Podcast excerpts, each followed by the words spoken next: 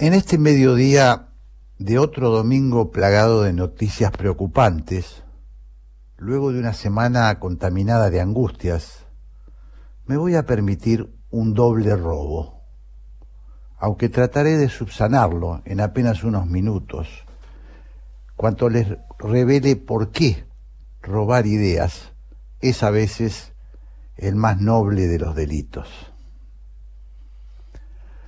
Ahora ya saben lo que les espera. Les contaré una historia. Es un día lluvioso de elecciones en un país pequeño, que puede ser mi país, pero podría ser el suyo. Y debido a la lluvia, hasta las cuatro de la tarde, nadie fue a las urnas. Pero luego cesó la lluvia y la gente acudió a votar. Y cuando contaron los votos, tres cuartas partes de las personas habían votado en blanco. El gobierno y la oposición estaban simplemente paralizados, porque ya se sabe qué hacer con las protestas, se sabe a quién arrestar, con quién negociar. Pero ¿qué hacer con las personas que votaron en blanco? Así que el gobierno decidió llamar a elecciones otra vez. Y esta vez, incluso un número mayor, el 83% de las personas votaron en blanco. Básicamente, fueron a las urnas a decir que no tenían a nadie por quien votar. Así comienza Ensayo sobre la lucidez una hermosa novela de José Saramago. El analista búlgaro Iván Krastev eligió este párrafo del gran narrador portugués para explicar en una charla TED cuáles son los riesgos que corre la democracia cuando la política deja de interpretar a los ciudadanos. Cuando, por ejemplo, ya sea por cortedad de mira o por desidia, por especulaciones oportunistas o simplemente por mala fe, la, política se pone a jugar el peligroso juego del vamos por todo, como si la ciencia fuera un envase flexible que se puede estirar hasta el infinito. La democracia es un mecanismo que requiere mantenimiento, a veces incluso cuidados intensivos. Mucho más en estos tiempos de escasez, escasez de recursos, escasez de imaginación. Y también escasez de conocimiento, como nos está sucediendo ahora, que enfrentamos un desafío para nuestra subsistencia, un virus que no respeta los tiempos de la política. La democracia es nada más, ni nada menos, que un sistema de gobierno.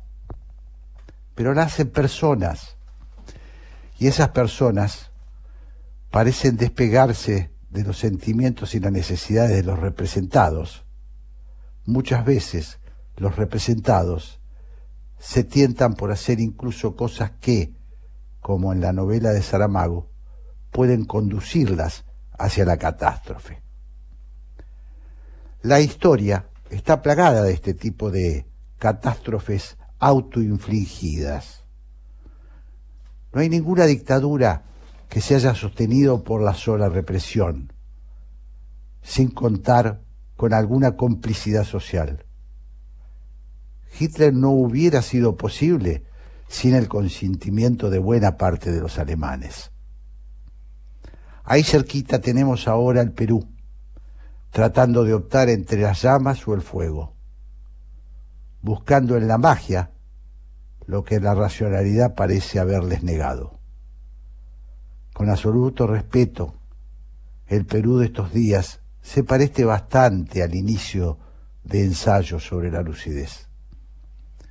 La democracia se deteriora también por falta de uso se puede perder por abandono. Tampoco en la Argentina de hoy estamos como para derrochar astucia e imaginación en materia política. Y es bueno que lo asumamos.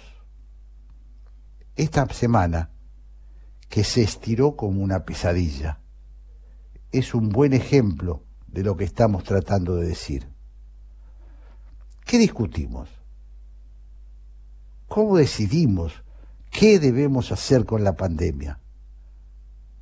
Cuando el poder habla, ¿se refiere a nosotros, ciudadanos, o hinchas que defienden una camiseta? ¿Por qué desgastan así los valores de nuestra democracia? ¿Por qué rebajan nuestro sistema a una puja entre buenos y malos? Ayer, el jefe de gabinete de la provincia de Buenos Aires, Carlos Bianco, dijo cosas espantosas, que la oposición es absolutamente irresponsable y siniestra, que los dirigentes opositores están dispuestos a que se prenda fuego la provincia o el país en pos de sus intereses particulares que por algo perdieron por paliza las elecciones,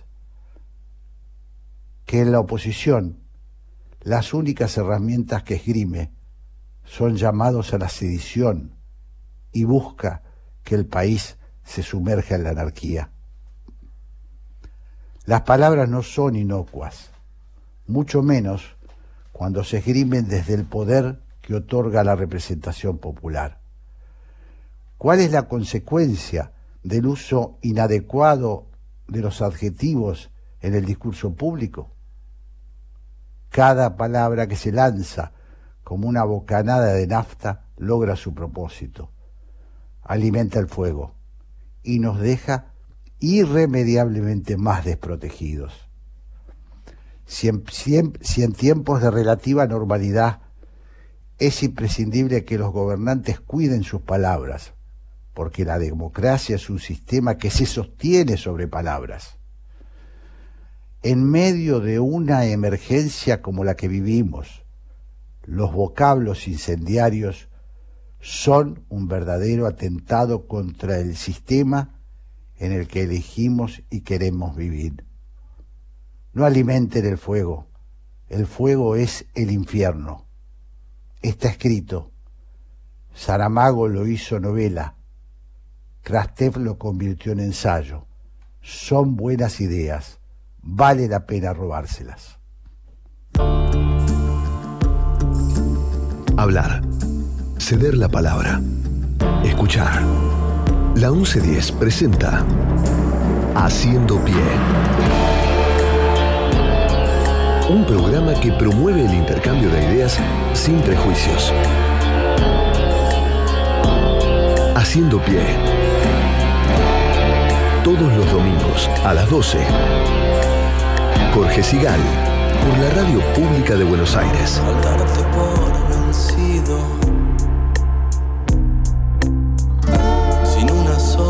Vamos con nuestro equipo. Buenos días. Operadora Gabriela Garrido. Locutora Patricia Lamperti. Coordinación de aire Andrés Terrile. Producción Gabriel Matera. Producción general, nuestra protectora, Mechi Laguna. Coordinación artística, la españolísima Raquel Aparicio. Y ahora, como todos los domingos, recibo a nuestra locutora Patricia Lamperti. ¿Cómo estás, Patricia? Hola, Jorge, bien. ¿Vos cómo estás? Qué gusto escucharte. Bien. Igualmente. Bueno, les comento a los oyentes que se pueden comunicar con Haciendo Pie a través del contestador 53714638 o si no a través del Twitter arroba la 1110 y si no arroba Jorge Sigal.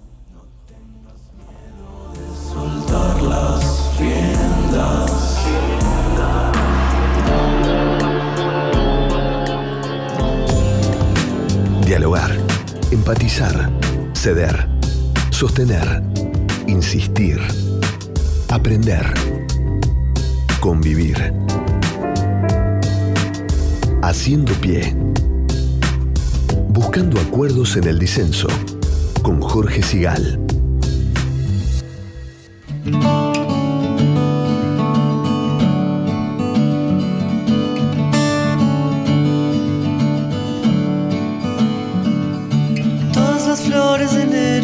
Dan al cielo. Todos los niños que lloran dan al sol. Estoy mirándome en el espejo y no soy yo. Todos los actos de amor son eternos. Detrás de cada beso hay una canción. Estoy mirándote y en tu reflejo puedo ser yo. No quiero que todo lo malo tape lo bueno.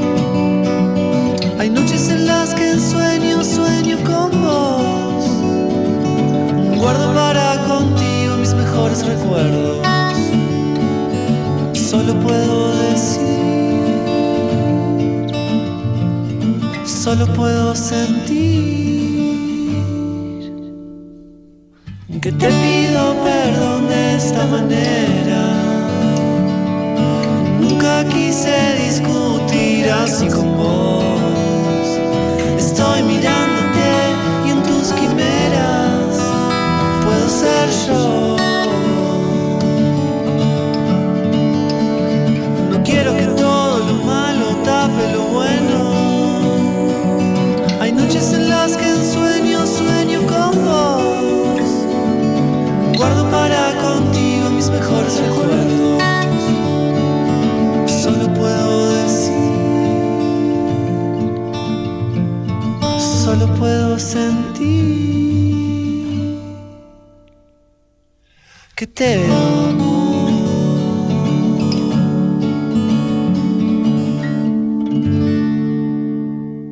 Escuchábamos Indios haciendo todas las flores de enero.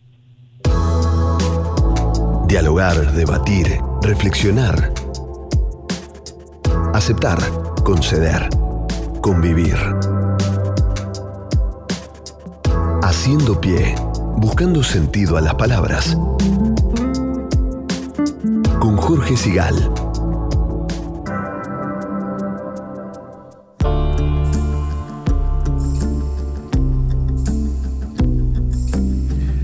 Y como lo venimos haciendo cada domingo, tratamos de entrevistar personas que nos ayuden a pensar, que nos ayuden a entender mejor la realidad. Y hoy voy a darle lugar a quien es jefe de gabinete y responsable del área de seguridad del municipio de Lanús, cuyo intendente es Néstor Grindetti, de la coalición Juntos por el Cambio. Se trata de Diego Kravets, que es abogado, fue diputado de la Ciudad Autónoma de Buenos Aires, que tiene origen peronista, integra el llamado peronismo republicano y tuvo incluso una relación estrecha con el actual presidente Alberto Fernández.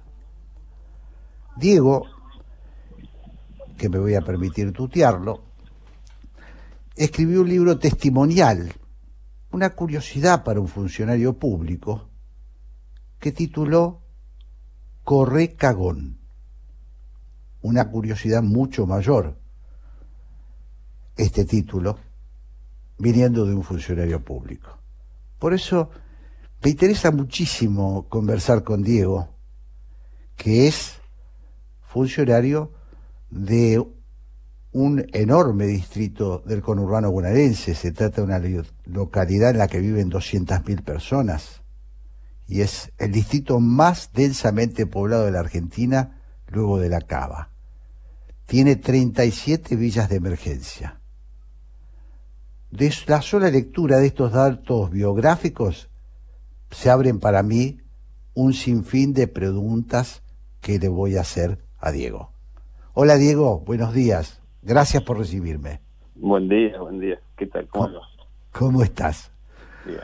Bueno, no sé si resumí más o menos bien, eh, tu actualidad y, tu, y algo de tu pasado.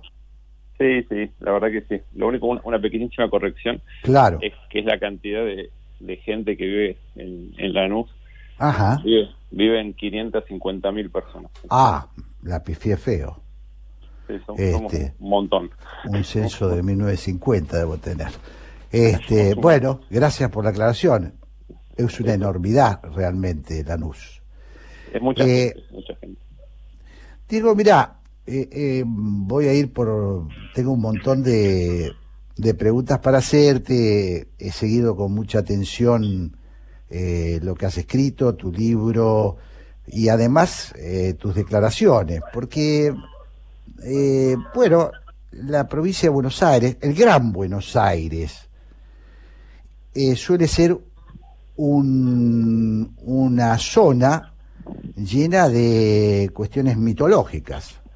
Por ejemplo, que es impenetrable para quienes no son, no provienen del peronismo, que es un lugar vedado para no peronistas. Y bueno, el resultado de las elecciones suele darle cierta razón a los que piensan estos. Entonces, ¿cómo es ser un funcionario de un gobierno no peronista en el conurbano bonaerense? ¿Cuál es tu experiencia? La verdad que la, la pregunta es, es, es buena, ¿eh? es buena, porque en realidad si vos le preguntas a un vecino del conurbano si se siente peronista, en realidad como que no hay ahí una, una identidad tan clara eh, en el sentido de decir, bueno, yo soy tal cosa, excepto algunos que son, digamos, porque han participado más en política y eso, yo lo que sí hay, y ahí es, me parece, el kit de la cuestión, una cultura relacionada con el peronismo, una cultura Ajá. relacionada con el azul. Entonces, eso se traduce en un montón de cosas, en un montón de, de abordajes, empezando por la comunicación, o sea, de cómo se habla, de qué, de qué, cuáles son los intereses, de cuáles son las cosas donde aparece, digamos, la, el, en donde la persona se siente eh, realizada o se siente feliz.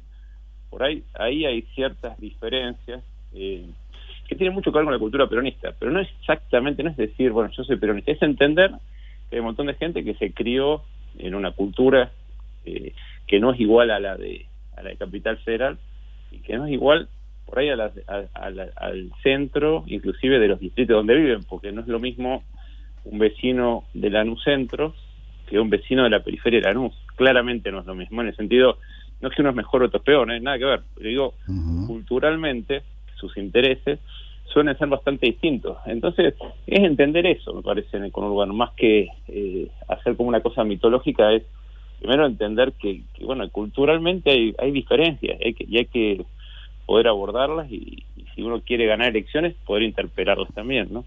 Claro.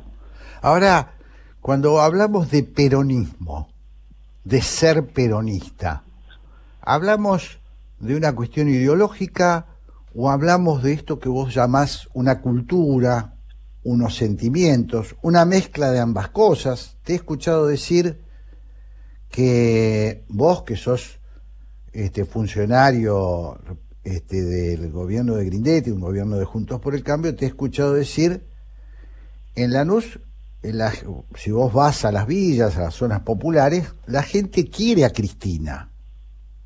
¿Puede Claro. ser lo que, que te lo haya escuchado? Es, es que es así, es que es así. Cristina es un fenómeno popular, no es, un- no, no es una discusión, eh, es un fenómeno que no se, no, es, es mucho más emocional que racional.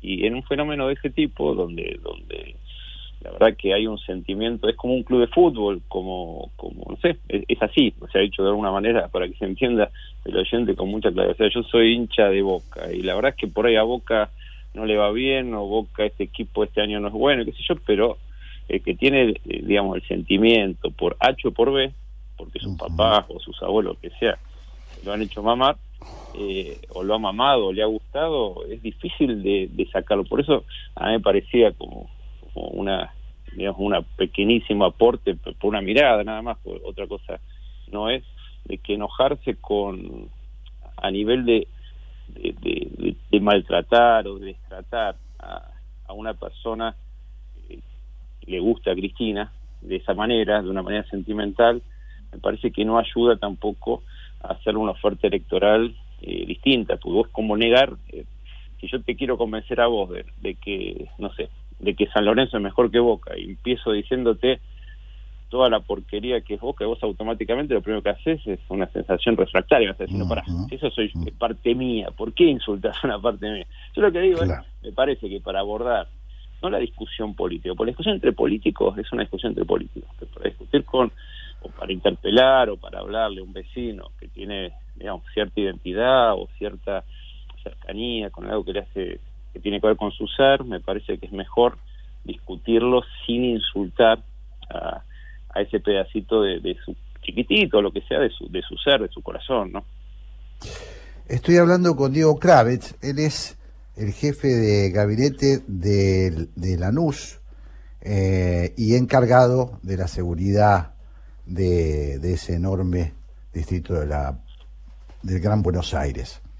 Eh, digo, esto que vos estás diciendo es lo que normalmente un peronista cuando habla con un no peronista dice, vos sos un gorila.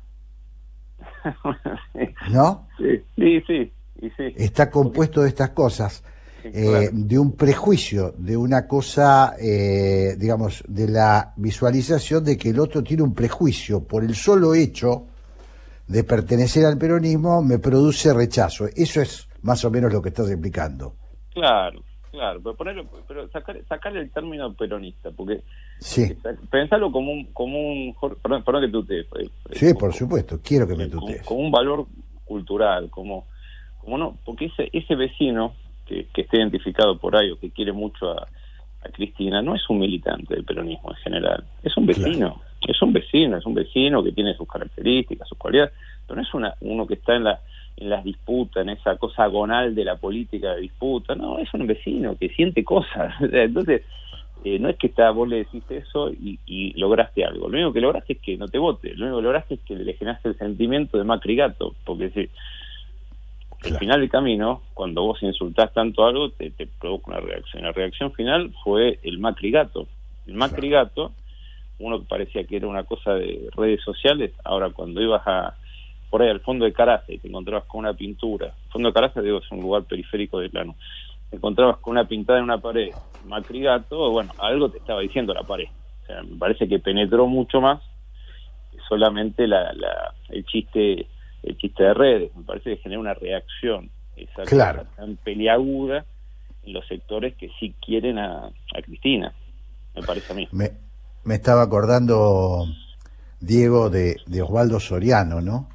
Este, yo nunca me meto en política, yo siempre fui peronista. Claro, Creo... buenísimo. claro. tiene, tiene un poco que ver con esto que vos estás diciendo. Pero además de esto, eh, vos eh, te ha tocado en suerte eh, no solamente estar en, un, en el gran conglomerado que es Lanús, sino estar a cargo de la seguridad en, el, en territorios calientes, como son los territorios del Gran Buenos Aires, y sobre todo en una época donde la pobreza, la marginación, la polución ha llevado a, a estados este, donde gente, hay gente que vive casi, este, digamos, eh, por debajo de lo básico humano, ¿no? de lo básicamente humano. Eh, ¿Cómo es eso? ¿Cómo, ¿Cómo lograste vos? Porque sé que lo lograste. Primero lograste que. Lograste, lograron, digo, supongo que el equipo. Lograron primero entrar a esos, eh, ese territorio habitualmente vedado, vuelvo a decir, para quien no es un puntero eh, del tradicional partido justicialista. ¿Cómo, ¿Cómo fue ese acercamiento? Mira, yo la verdad que venía, venía estudiando, estudié durante muchos años la relación entre marginalidad, pobreza y narcotráfico. ¿no? Y una de las cosas que a mí siempre me llamaron poderosamente la atención fue eh, la pérdida de territorialidad que tuvieron los distintos estados a partir de que se les fueron creando en el territorio bandas organizadas. En el caso, digamos, por ahí más clásico, fue Colombia, que tenía literalmente tomados casi provincias enteras. Después, eh, bueno, pasó en México, pasó en Brasil, eh, con, de, en distintas favelas, tanto en Río como en San Pablo. Eh, y, la verdad que acá no se habla mucho del tema, pero por ahí con mucha menor organización, en el conurbano bonaerense, gran parte del territorio que es eh, Villa de Emergencia, Barrio Popular, eh, quedó a la deriva, en el sentido de que la seguridad no entra, de que ciertos servicios no entran, de que para entrar, si no vas de la mano de un puntero no puedes entrar. Bueno, nosotros cuando llegamos a Lanús eh, quisimos hacer algo distinto, o sea, queríamos hacer pie, porque la verdad que a Grindetti, que es el intendente de Lanús, no lo eligieron para que gobierne pedazos de Lanús, lo eligieron para que gobierne todo Lanús, igual que a cada uno de los gobernantes lo eligen para que gobierne todo el territorio. Bueno, entonces nosotros tratamos de hacer pie eh, con la seguridad también en las 37 villas que tiene Lanús. Y al principio la verdad que fue muy duro. Eh, nosotros una de las cosas que hicimos para que eso funcione eh, fue darle, digamos, cierta impronta política a, a, la seguridad. O sea, yo fui a cada procedimiento que hubo durante casi dos años. O sea, eso la verdad que a mí me, me, me generó un enorme, enorme, enorme, enorme conocimiento de un montón de cosas pero también eh, la verdad que me fui magullado muchas muchas veces, no la pasé bien muchas veces. Bueno, pero la verdad que en el tiempo y con constancia y escuchando, que muchas veces uno tiene como idea que cuando las quiere llevar a la práctica, la verdad que no son así como uno las piensa. Entonces tiene que aprender y, y uno aprende también de escuchar, de lo que le van contando, de lo que uno va experimentando, no tiene que ser dogmático y bueno, y yo creo que en el tiempo fuimos mejorando. Eh, a ver, obviamente estamos en el conurbano sur, que es la zona más peligrosa de la Argentina en materia delictual, eh, pero creo que los indicadores dicen todavía, todavía, no sé si va a pasar eso en el tiempo, que hemos mejorado mucho, por suerte.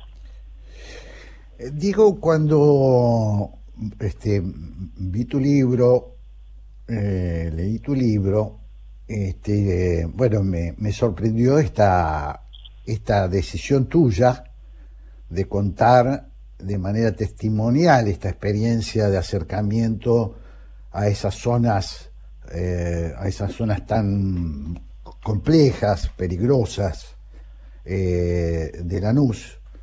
¿De dónde viene lo de Correcagón, que es el título de tu libro?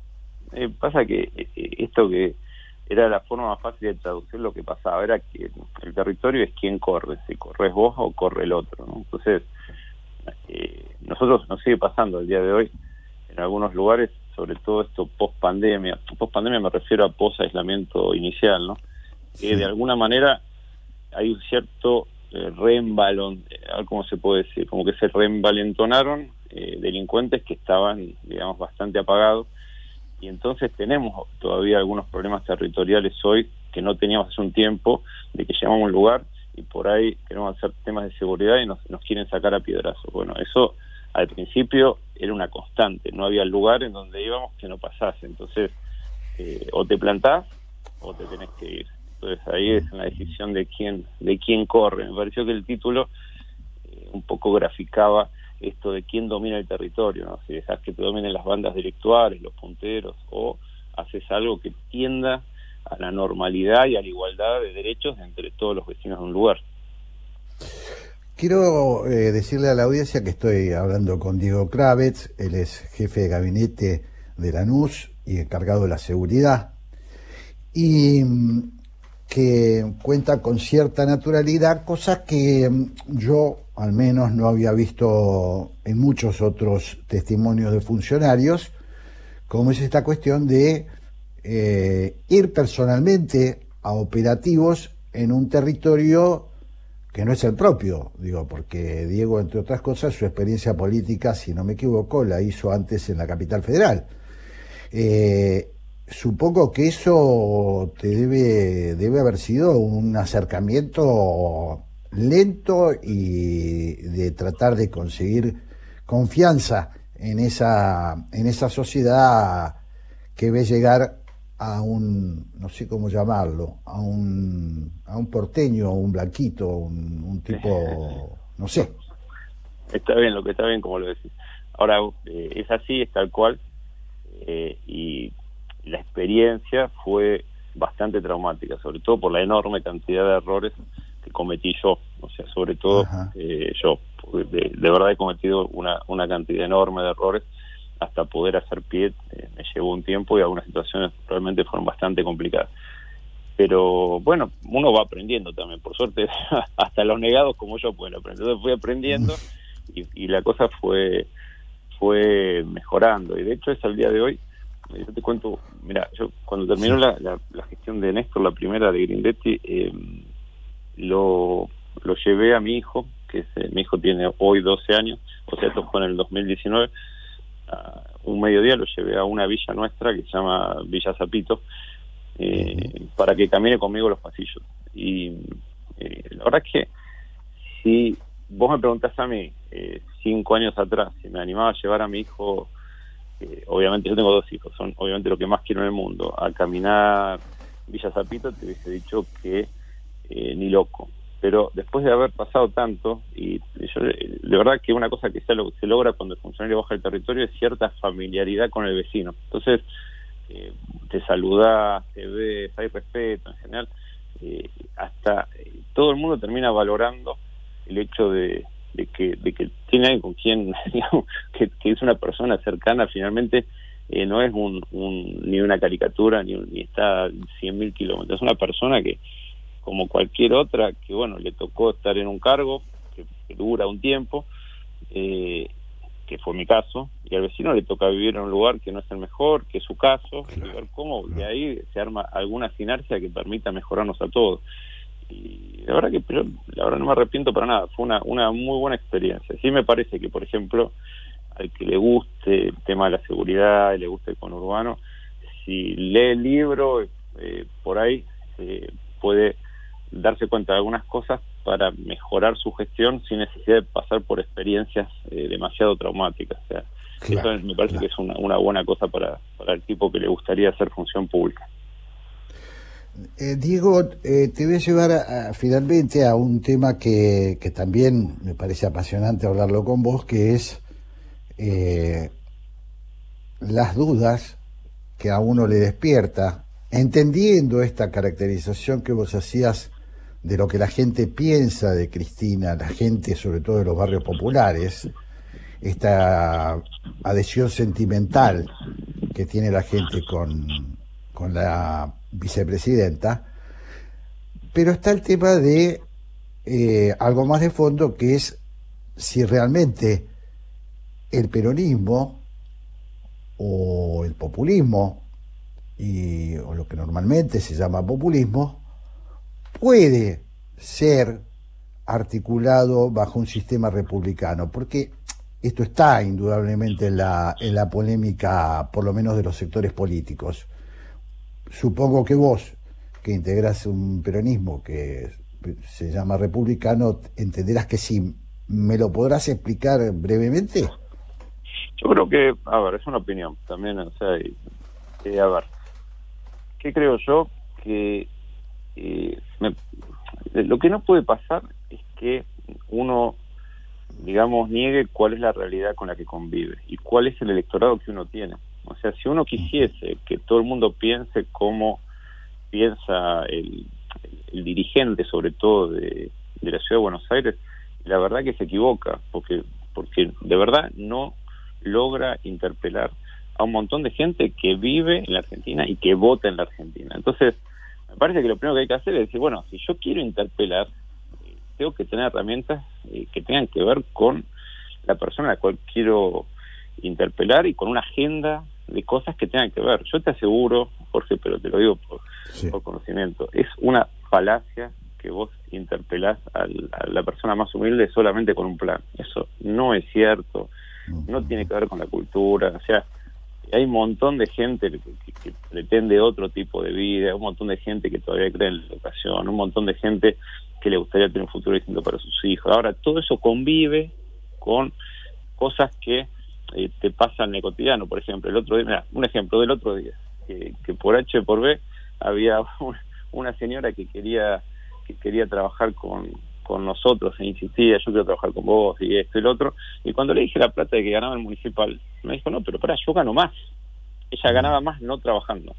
¿Está bien? Entonces, por planes. En algún momento la, se desvirtuó, digamos, esa persona quería trabajar, pero al mismo tiempo dice, no, pero esto yo no me sirve. no le De verdad no le servía. ¿eh? Objetivamente era, eh, claramente le servía mucho más a sus efectos de bolsillo no trabajar. Ahora, si vos empezás a encontrar ciertas lógicas, ciertas maneras de comunicarte, ciertas maneras de, encauzar a la sociedad en una cuestión en donde recuperemos eh, una idea de, la educación, del trabajo, eh, del apego por, por, la integración social eh, sin, sin marginar a nadie. Bueno, todas esas cuestiones que son parecen bastante básicas en cualquier estado normal, yo creo que podemos ir a un sistema mucho más republicano. Me parece que la más cómoda es digamos, no, eh, a, quien, a quienes toca como a nosotros ser oposición, es eh, seguir cantando las, las diez verdades que son todas ciertas sobre, sobre las falencias que tiene el sistema cuando gobierna el peronismo, o buscar una manera en la cual, entendiendo todas estas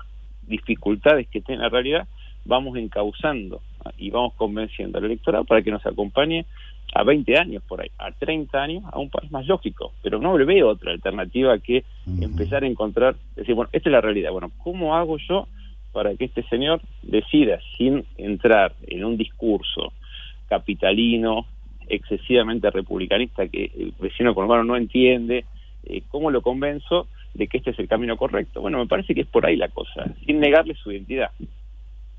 Entiendo perfectamente. Diego Kravitz eh, jefe de gabinete de Lanús, eh, peronólogo de alguna manera, así lo entiendo yo, por su experiencia, peronista de extracción y peronólogo por lo que he leído. Eh, realmente me, me, pareció fascinante conversar con vos. Eh, ojalá que podamos repetir esta charla. Ah, bueno, yo te agradezco, por la verdad que, que esas palabras tan lindas a una persona como vos, la verdad que lo valoro lo valoro infinitamente y me parece inmerecido aparte, pero pero bueno, a mí me parece que, digamos, como que hay, eh, hay que sacar ese velo que tiene con Urbano, desnudar, ver nuestras realidades e interpelarnos los dirigentes de todos los ámbitos para ver cómo nos planteamos un futuro distinto con esta realidad. Si negamos la realidad, vamos a repetir y estar todo el tiempo en el mismo lugar. Muchas gracias, Diego. Espero que nos conectemos pronto otra vez. Bueno, un abrazo grande. Gracias. Te mando un abrazo.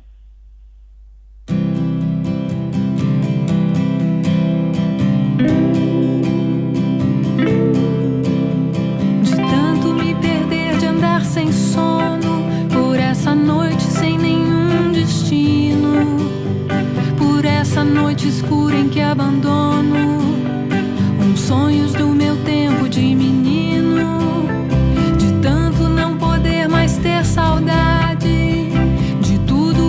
tive já perdi. Dona menina, eu me resolvo agora a ir-me embora pra bem longe daqui. Um dia desses eu me caso com você. Você vai ver, ai ai, você vai ver. Um dia desses de manhã com Padre Pompa, você vai ver como eu me caso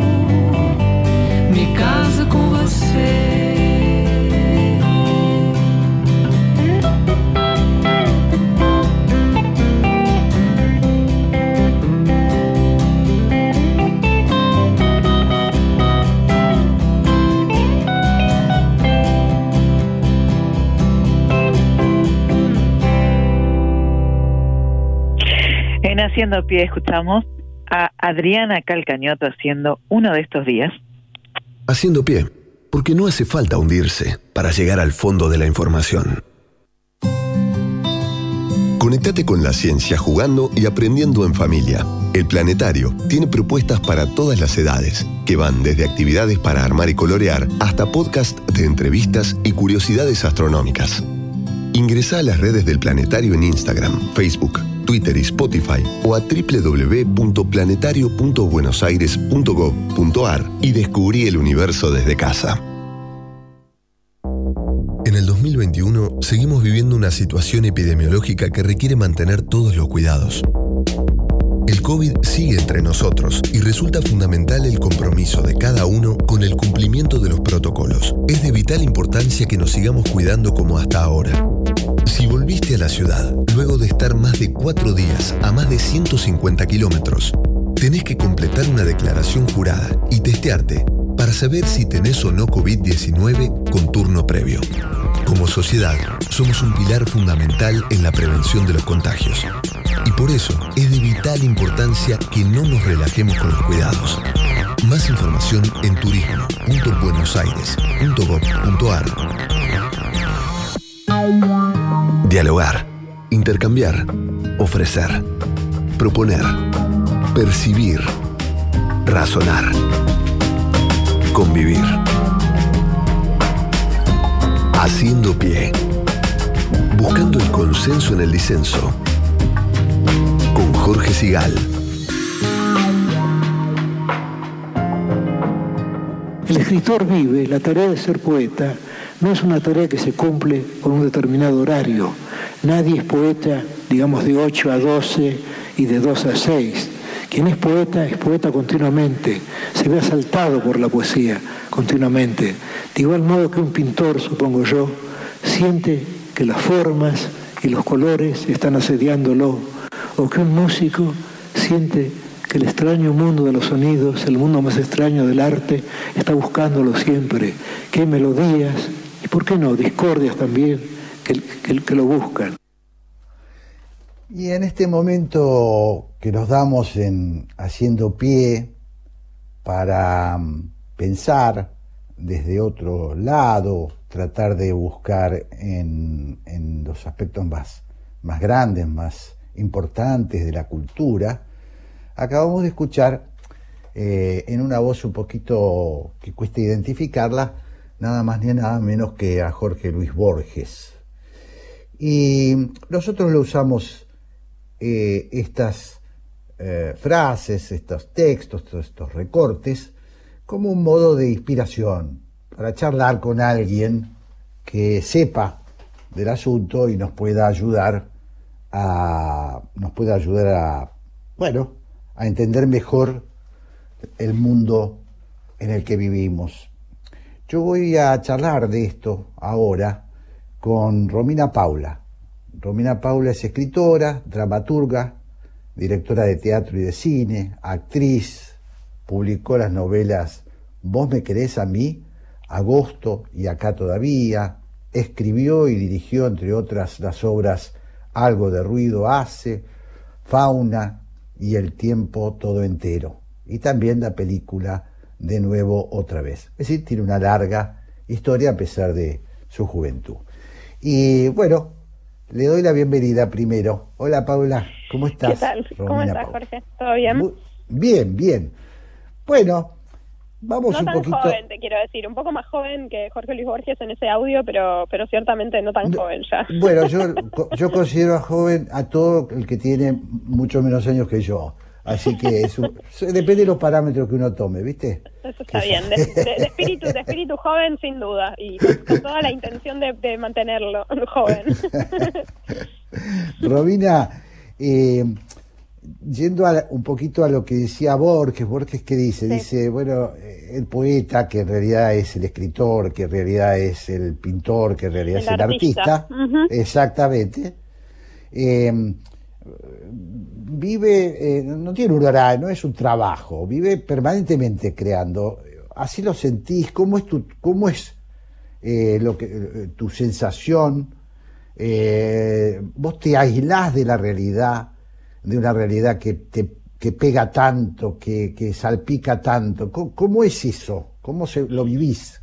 Eh, escuchando la frase de Borges, que igual siempre es hermoso escucharlo, que él hace como eso, de como poesía hablando, va asociando, eh, creo que de todas maneras eso es como, es un poco idealizado, eso que, o sea, el modo en el que lo presenta, creo que en todo caso sí coincido con eso de, de que el artista lo es de alguna manera todo el tiempo, sobre todo a partir del momento en el que uno decide decir, pensar para sí mismo, bueno, parece que soy artista, eh, y terminar de creérselo de alguna manera para poder darle también esa entidad de, de profesión, ¿no? Y que no sea como, como no sé, el, el vago que, que le gusta la que le gusta la poesía, digamos.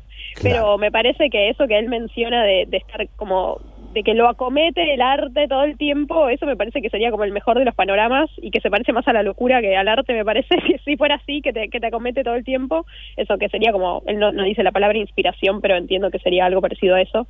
Sí siento que esto de, de decidir en algún momento que uno es artista y, y, dedicarse a eso con, como con, con entrega, con disciplina, con trabajo, con lo que sea, que, que, que no tiene que ver con, con una cosa más mágica o fantástica, eh, hace de alguna manera estar siempre, eh, creo que es eso, como disponible para que eh, eso que es como la, que podría ser la inspiración o algo así, digo, darle lugar para que aparezca, ¿no? Pero para eso hay que estar eh, trabajando, creo, como y, y, trabajar lo que sea para cada uno. Quizás para alguien a trabajar es salir a caminar, ¿no?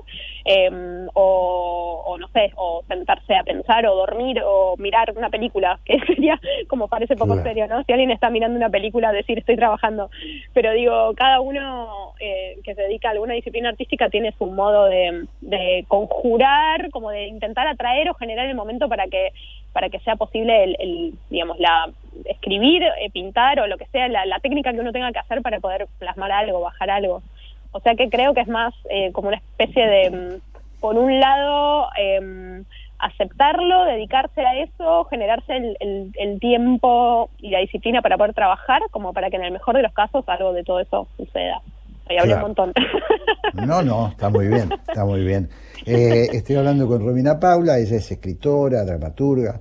Bueno, y estamos hablando de esta cuestión de crear eh, y del ruido externo, de alguna sí. manera, es decir, eh, porque también hay una... Es cierto, coincido con lo que decís de lo que puede quedar si uno toma lo de Borges como un tipo que vive en un en una cripta, ¿no? Y, claro. Y, y, eh, y yendo a eso más en concreto, eh, vos vivís en la Argentina, que está bastante lejos de una cripta, eh, un país que permanentemente te invade porque es imposible vivir eh, marginado de los, de los vaivenes de la política, de los cruces, de, los, de las agresiones, de los, bueno, de la invasión de la pobreza, del malestar. Eh, sí. ¿cómo, ¿Cómo te las arreglás? O en todo caso, si eso es materia de creación. Eh, siento que, digamos, una vez que uno, digo, también no me gusta ser un inconformista constante, creo que en algún momento si uno decide vivir en un lugar, como que tiene que eh, como aceptar lo bueno y lo malo de ese lugar. Digo, a mí me, digo, es extraño, pero elijo mucho vivir en Buenos Aires de alguna manera con todas sus contradicciones y con todos los enojos que pueda generarme por momentos. Eh, y a, a, riesgo de sonar como optimista, eh, siento que más allá de todo y de, y de, cierta negatividad innecesaria y todo eso, para mí el, el, conflicto es vitalidad y el conflicto también hace que la gente siga interesada por el, por el otro y mm, digamos de la manera que sea, a veces es de una manera muy torpe, de una manera violenta, de una manera agresiva, pero siento que de todas maneras contempla la presencia del otro, siento que a veces en países muy desarrollados eh, la individualidad se hace tan como o sea, es tan, o sea, es tan poca tan poco necesaria la, la relación con el otro porque todo está resuelto y eso se convierte en una cosa muy eh, eh, muy poco vital, eso, digo, son lo, los países donde las cosas básicas están más resueltas, eh, la gente se suicida, porque, claro. o sea, se hacen alcohólicos o suicidas, digamos, mi, mi, hermano vive en Suiza y es uno de los países con la tasa más alta de, de suicidios, eh, no sé, digamos, no quiero idealizar el, eh, los problemas, no es eso, pero, pero sí, sí siento que, digamos, es al revés, es a pesar de eso, digamos, y con la fantasía de que en algún momento los melones se acomoden un poco más, de todas maneras me parece un lugar eh, digo Buenos Aires porque es donde vivo, di- diría la Argentina, Sí, pero claro. pero la Argentina tiene muy distintas realidades, eh, digo, metro a metro. Em, No sé, con todos sus conflictos siento que todavía hay mucho por hacer y eso me parece como vital. Decime una cosa, Romina, ¿y vos te enganchás, por ejemplo, en, como hacen algunos eh, actores, eh, escritores, intelectuales, eh, te enganchás, por ejemplo, en, las eh, batallas de las redes sociales, participás, te comprometés, te peleás? No, siento que estoy comprometida a mi manera, trato siempre de todas maneras como de, de que eso esté en, en lo que hago y cómo lo hago, no tanto en como en literalmente una militancia, digamos. Em, y justo con, con las redes sociales em, soy un desastre. Tengo solamente Facebook, em, tengo solamente a gente conocida en el Facebook, casi exclusivamente. Nunca tuve Instagram, no tengo Twitter, que entiendo es un lugar un poquito más donde donde se habla más Sí. eh, más abiertamente de política, digamos. Em, me interesa mucho, estoy al tanto de todo siempre, converso con gente, pero no me, no me, no me pronuncio mucho públicamente. Siempre me da un poco de vergüenza como la cosa tan literal de, de decir, a- de replicar algo muy literalmente. Pero sí que tengo mis, em, mis, em, ¿cómo sería la palabra? Creencias, no, pero sí tengo una opinión acerca de todo. De Sí, convicciones. Eso, convicciones, gracias. Y suelo ser soy muy, muy opinadora, pero la verdad que en el ámbito privado prefiero discutir esas cosas. Y después, eso, trato de que de alguna manera mi ética, que todavía no- que, que sea siempre en movimiento, eh, aparezca en lo que hago, más que que sea literalmente una opinión sobre algo, sobre un suceso, digamos, o sobre alguna cosa política más, más literalmente, digamos. Entiendo, entiendo. O sea que, que vos, eh, lo que vos llamas tu ética, Sí. Eh, lo utilizas, lo, que cuidás es la obra que producís. Sería así.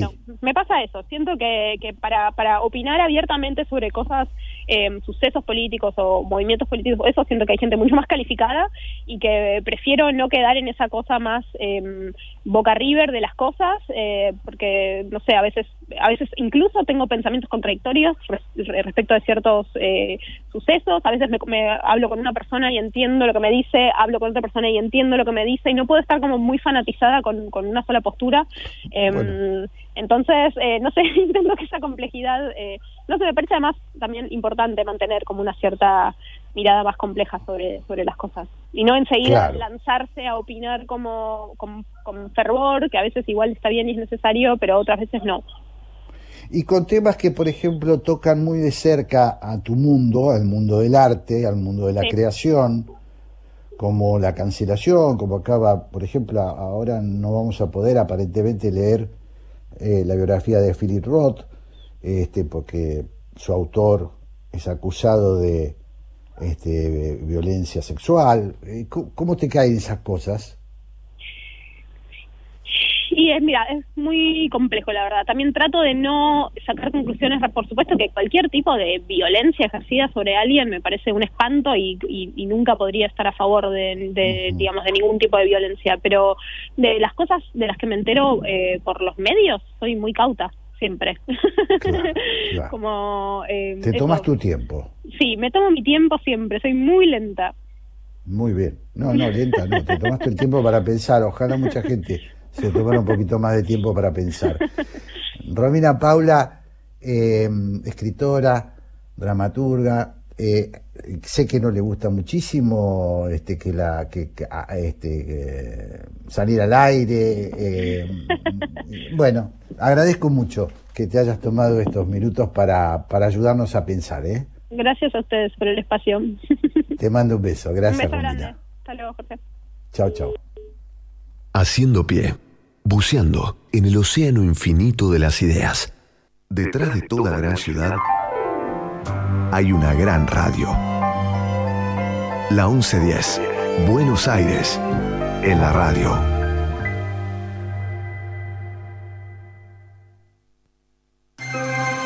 Explorar es nuestro punto de partida. Ahora te invitamos a hacerlo juntos. Descubrí cómo la energía nos conecta en tecpetrol.com. Jorge Sigal y Santiago Kovadlov. Dos ensayistas, dos amigos de la vida.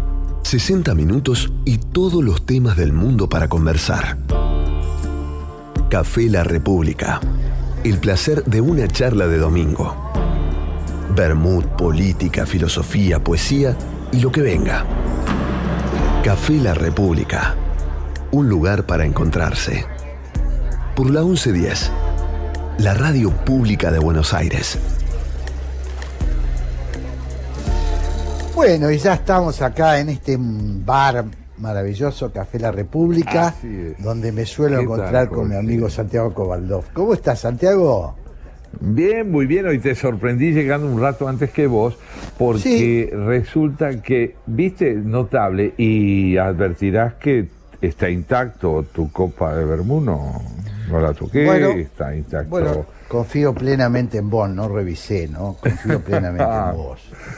Sí, no, no, no. Cuando llegué me dijo, sí, ya sabemos lo que se sirve el señor Sigal, así que todo muy bien. Vos sabés, y aprovechaba también para eh, escucharte en la primera parte del programa eh, y quería repasar inicialmente con vos algunas de las evidencias que arrojaron tu editorial y tus dos entrevistas, porque me parece interesante conversar hoy con vos sobre la relación entre ética y política, entre los intelectuales y la política. Mm. Y justamente llegó por eso, vos que me subrayaba en tu editorial primeramente Sí. algunas frases que vienen muy a cuenta, Jorge. Vos decías, lo- entre los peligros que amenazan a la democracia, dos que son fundamentales, decías, es que las palabras no pueden ser inocuas, es preciso cuidarlas, porque la democracia, sostenías luego, se sostiene sobre la palabra. Y creo que en la medida en que esto es así, vale la pena, como te digo, que reflexionemos sobre aquellos que han hecho de la palabra el instrumento primordial de la constitución de su protagonismo personal y social, es decir, los intelectuales que trabajan en el terreno de las relaciones con su sociedad mediante la palabra Claro. y sobre todo en el terreno de la prensa escrita, que es donde más se advierte, tanto en la Argentina como en el mundo, lo que significa ese papel activo de los intelectuales en el debate de los problemas contemporáneos, ¿no? Claro. Y dos cosas más que te propongo tomar en cuenta en relación a ese papel. En el reportaje que le hiciste a ese hombre realmente auténtico, que es Diego Kravitz, Sí. cuando él se señalaba que para poder evaluar adecuadamente a la sensibilidad social de aquellos a quienes se dirige desde el poder político, es preciso tomar en cuenta qué es lo que para la gente resulta emocionalmente importante y en virtud de qué. Y que eso tiene que ver, señalaba él, con la posibilidad de abrirse no desde la ideología hacia la experiencia, sino en todo caso hacia el pensamiento desde la comprensión de la experiencia social. Claro. Y después, claro, en el reportaje, por último, te quiero escuchar, de Paula, de Romina Paula, que evaluó, me parece muy bien, la, frase de nuestro Jorge Luis Borges, eh, cuando decía que el artista no vive en estado de gracia, sino que la gracia irrumpe en determinados momentos y a partir de una disponibilidad subjetiva para que eso ocurra, pero si se viviera en estado de gracia, uno viviría, digamos así, hechizado como lo estuvo aquel gobernante de España a quien se llamaba Carlos el Hechizao, es decir, totalmente fuera de la realidad, Claro. fuera de la relación con los demás. Bueno, ella decía que no podría estar nunca fanatizada por una sola postura, que es preciso moverse siempre en el orden de la relación con lo político, escuchando con tiempo, y vos subrayabas el valor de hacerlo, aquello que se dice antes de tomar partido. En fin, a partir de ahí se me ocurría proponerte que dialoguemos sobre Claro, las relaciones parece- del intelectual y la política. Me parece in- in- interesantísimo, ¿no? Estaba, estaba pensando, eh, mientras hablabas, en una frase de ese intelectual magnífico que murió en 1983, Raymond Aron, eh, cuando él dice que el intelectual no debe contentarse con la con la indignación virtuosa, con la indignación virtuosa.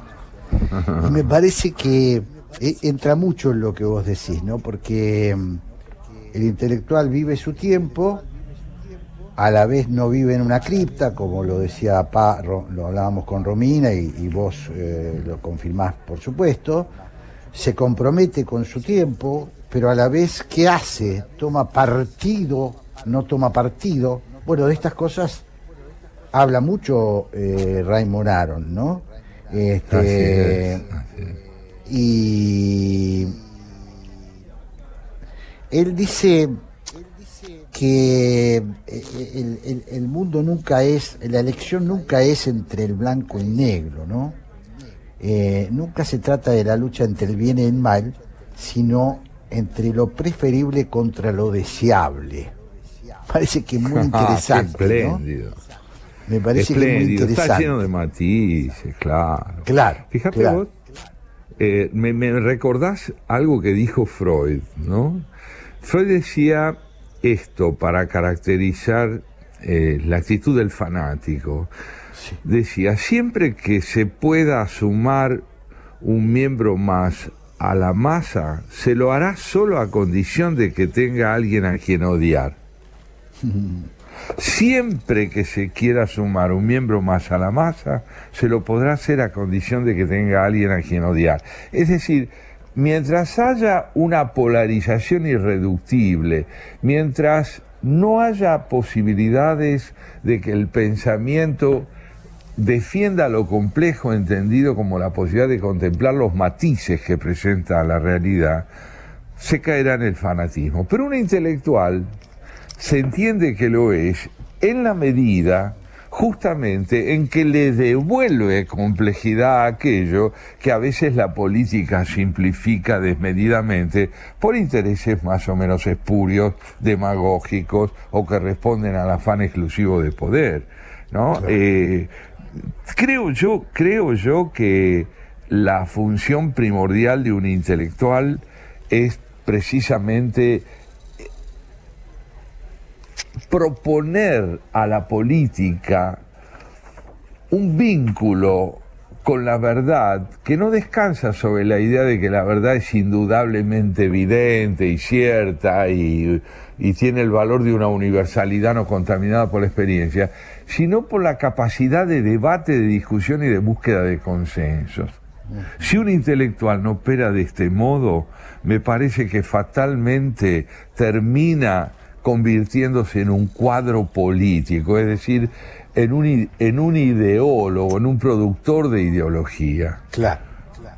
Ahora, vos y yo, este, y, y- y muchísima gente, por supuesto, eh, y lo hemos, eh, hemos tenido eh, muchas veces conversaciones sobre hasta dónde nos comprometemos o no nos comprometemos ante determinadas situaciones, ¿no? Es una duda. Eh, nos quedamos en casa y vemos pasar la vida este, y vemos pasar cosas que nos indignan, que nos enfurecen, que, pero nosotros estamos ahí, ¿no? Eh, eh, en nuestro cuartito tratando. O nos comprometemos, quiere decir, vos y yo hemos firmado algunos pronunciamientos. Así es, ¿no? así es. ¿Cómo, cómo, cómo, ¿Cómo se gradúa eso, no?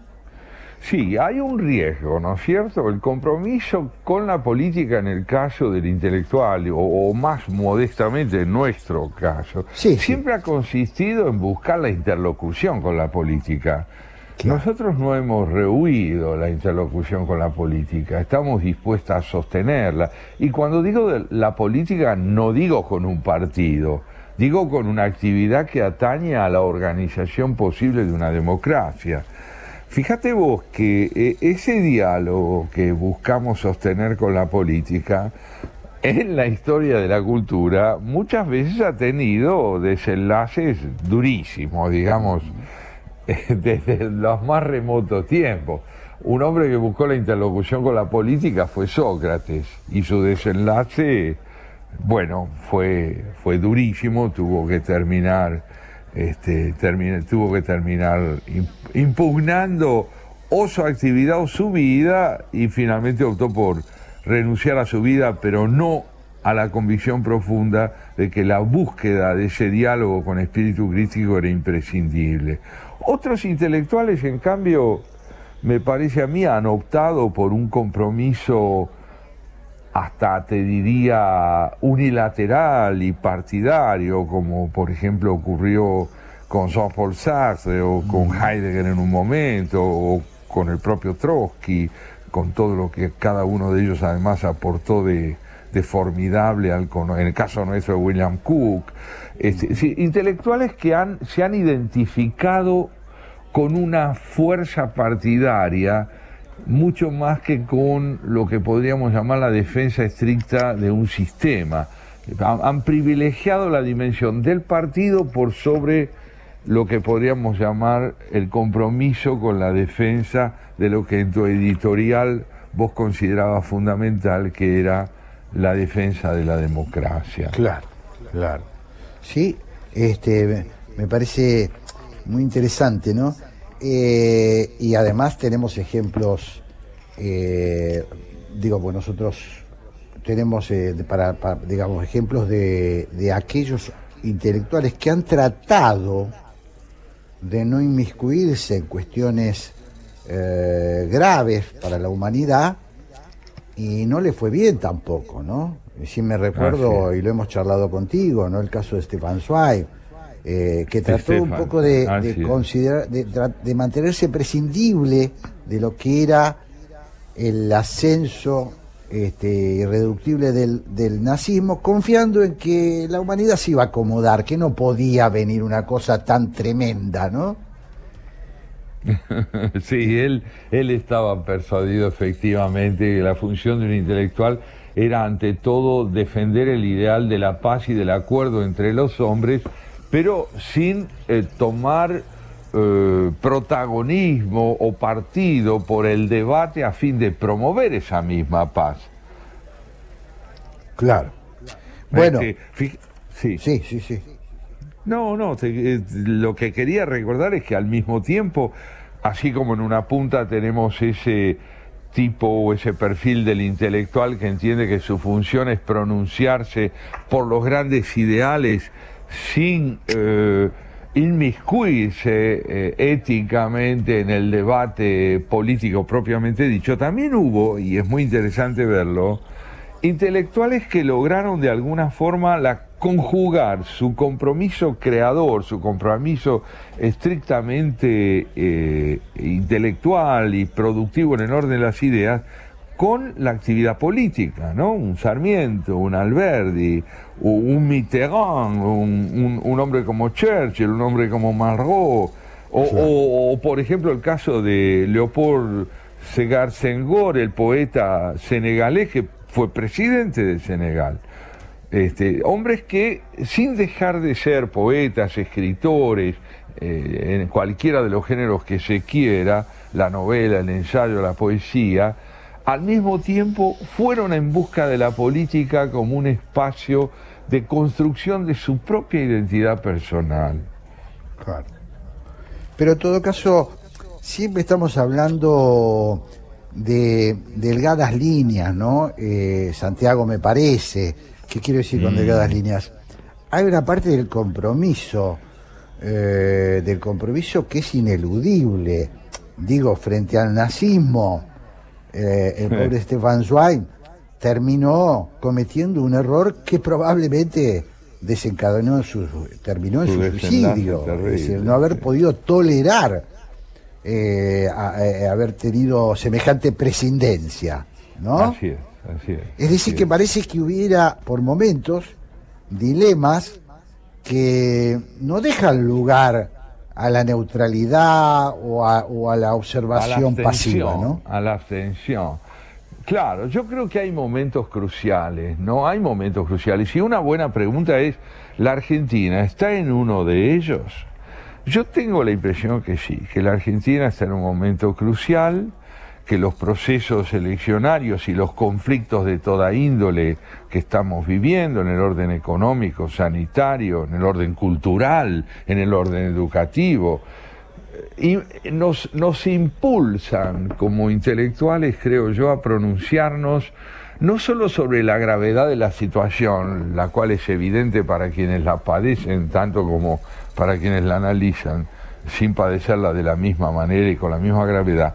La situación está pidiendo a la política, por parte, creo yo, del discurso de los intelectuales, un esclarecimiento que nuevamente yo sentí que aparecía en tu editorial de hoy, ¿no? Cuando vos eh, le, le, robabas, entre comillas, a Saramago lo que le robabas, o tomabas el partido que tomabas, o el momento en el cual, no sé, en el orden analógico, quizá desmedido, pero me parece a mí que cuando un Churchill lleva a la discusión parlamentaria la necesidad de que Inglaterra elija entre un pacto que habría de ser fatalmente espurio con Alemania o la resistencia a la invasión alemana, está convocando a una población, y la inglesa, a que tome partido por la defensa de un modo de vivir. Y ahí es donde yo creo que nosotros tenemos que centrar el papel primordial del, del intelectual, ¿no? Es decir, es convocar a defender una modalidad de vida que para nosotros es la democracia, la democracia republicana, en cuanto es la que abre las mayores posibilidades de disentir en paz. Claro. Eh, vamos, vamos a seguir pensando un poquito, Santiago, juntos. Eh, te propongo ahora hacer una brevísima interrupción para tomar aire este, Muy bien, aire y un trago más. Con buena música y un trago más. ¿Cómo no?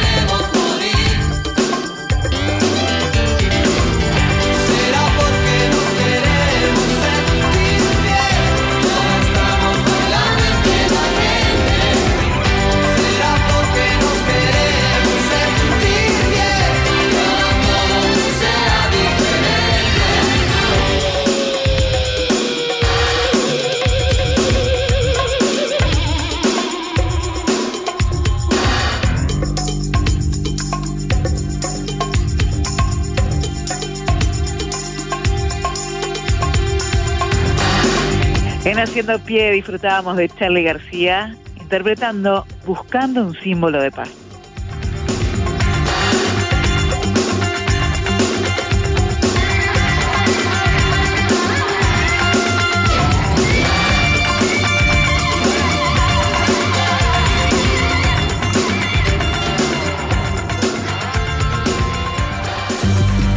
Café La República. La hora de la tertulia entre amigos en Haciendo Pie. Con Jorge Sigal y Santiago Kubalov. Buscando un símbolo de paz, eh, Charlie García, ¿no? Este, Santiago, Sí, bueno, es. nosotros estamos, es. estamos tratando de, de, mm, entender un poquito mejor eh, cosas que, que nos preguntamos y que nos preguntamos habitualmente entre nosotros, eh, que discutimos entre nosotros, ¿no? Estaba otra vez mirando un poquito a Raymond Aron. Traigo a Raymond Aron, Santiago, eh, los dos admiramos, lo admiramos mucho, pero además porque creo que no debe haber habido en el siglo pasado una figura intelectual que haya eh, sido tan eh, categórico en condenar el nazismo rápidamente, es decir, sin esperar, y sin hacerse ilusiones en la posibilidad de que el comunismo fuera diferente, ¿no? Creo que no hay muchos casos, eh, es decir, de que eh, rápidamente él entendió lo que era el estalini, lo que era el nazismo y lo que era el estalinismo. Sí, sí, lo, lo, lo cenebró perfectamente en un mismo diagnóstico. Te diría que hubo un hombre,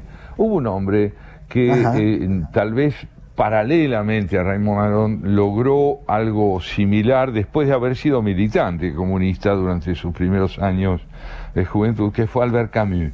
Albert Camus eh, fue un hombre que rápidamente advirtió el papel que, eh, al, que, que tienen los totalitarismos y que los inscribe, diríamos así, en una misma estirpe. ¿no?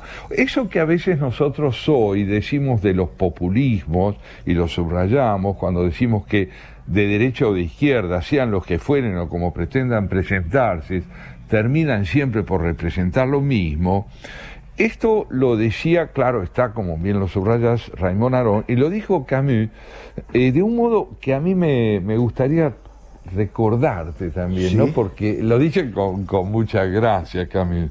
Camus, que, que naturalmente escribía en la clandestinidad el periódico Combat- Combate, que era justamente el documento mediante el cual la resistencia francesa se enfrentaba al nazismo y que terminó justamente eh, eh, discutiendo y hasta rompiendo relaciones con, con Jean-Paul Sartre por la disidencia en torno al comunismo.